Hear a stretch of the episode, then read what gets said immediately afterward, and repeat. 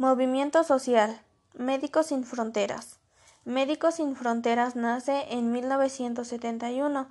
La organización no gubernamental Médicos Sin Fronteras es una organización médica y humanitaria internacional que aporta su ayuda a las víctimas de desastres naturales o humanos y de conflictos armados sin ninguna discriminación de raza, sexo, religión, filosofía o política.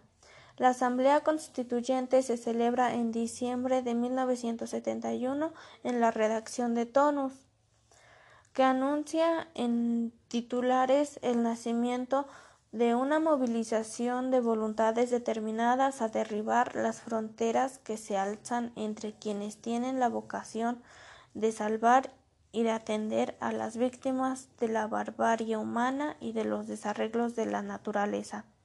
Aún en plena Guerra Fría, la nueva organización defiende una acción médica independiente de intereses geopolíticos.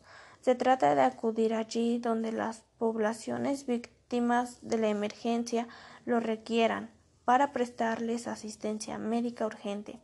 Desde entonces hemos proporcionado asistencia médica humanitaria en los principales conflictos y desastres de los últimos 45 años. A pesar de que existe una crisis humanitaria que afecta a la población que huye de la violencia en el Triángulo Norte de Centroamérica, las concesiones de asilo a personas de esta región en Estados Unidos y México son pocas. Médicos sin Fronteras Trabaja en proyectos médico-humanitarios más en 60 países ofreciendo ayuda de emergencia a las víctimas de conflictos armados, epidemias, desastres naturales y exclusión de la atención sanitaria. Concretamente, la organización lleva décadas trabajando en países en guerra y puede confirmar que el grado de violencia que afecta a los países del Triángulo Norte Centroamericano no es diferente del que se vive en zonas en conflictos. En ambos casos, los asesinatos y desapariciones, los secuestros, las amenazas, el reclutamiento forzoso por grupos armados no estatales, la extorsión y la violencia sexual son, son realidades brutales que afectan diariamente a la población. En definitiva, nos encontramos ante una crisis humanitaria. Se requiere que los gobiernos de México y Estados Unidos, con el apoyo de los países de la, de la región y de las organizaciones internacionales, amplíen rápidamente la implementación de las medidas de protección legal, concesión de asilo, visados humanitarios y protección temporal para las personas que huyen de la violencia en los países del Triángulo Norte de Centroamérica.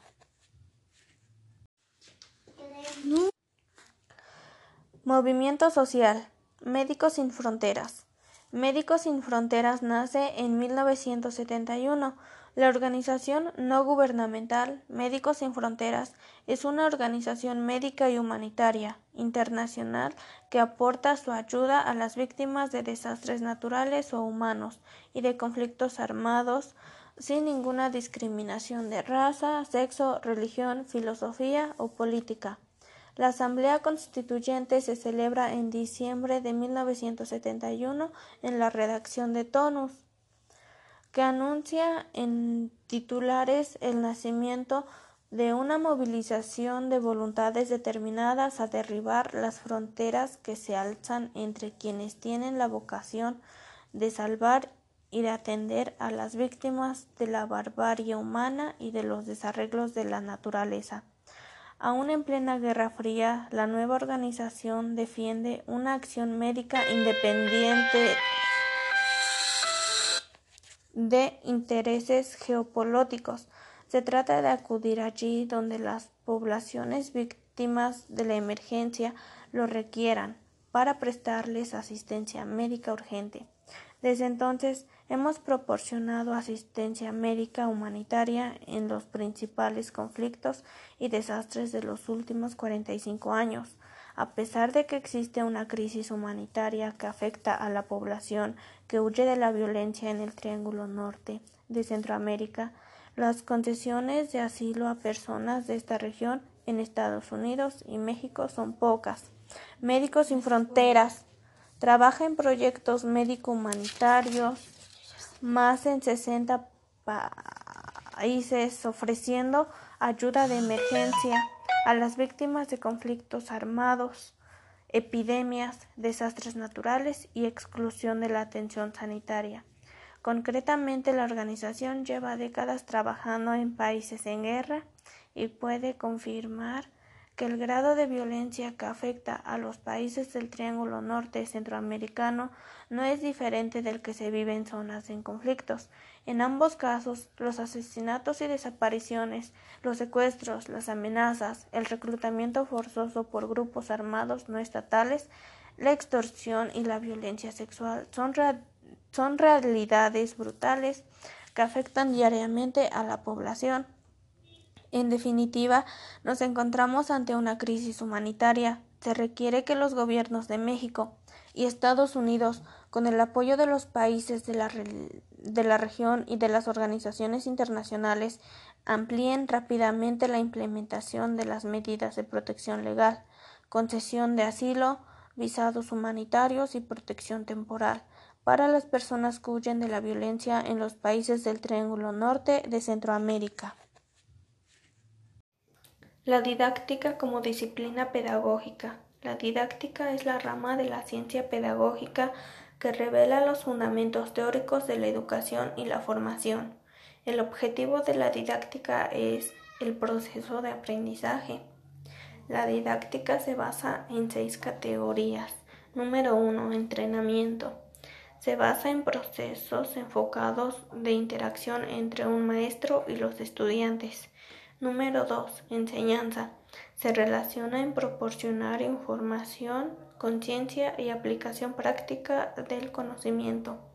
Número 3. Aprendizaje.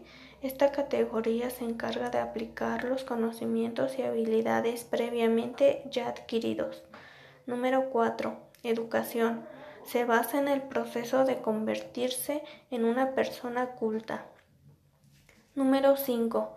Conocimiento se encarga de compartir información que se pueda transformar y utilizar. Número 6. Habilidades. Son las formas de aplicar el conocimiento en la práctica.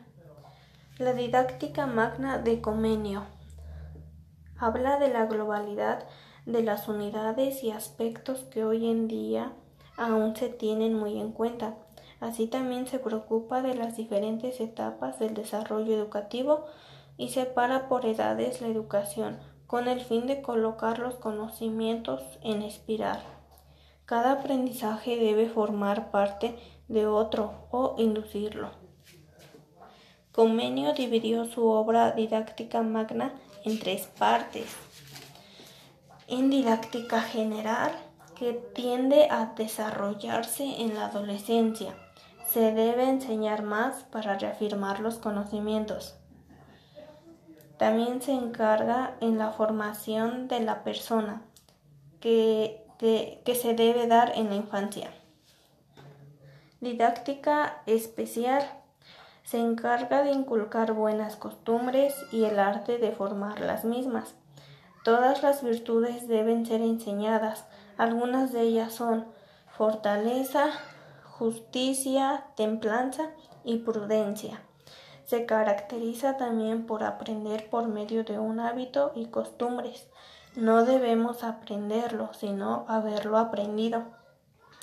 Finalmente, el tercero es organización escolar, que se encarga de educar todas las clases sociales, también de vigilar y dar atención para todos, sin ninguna excepción.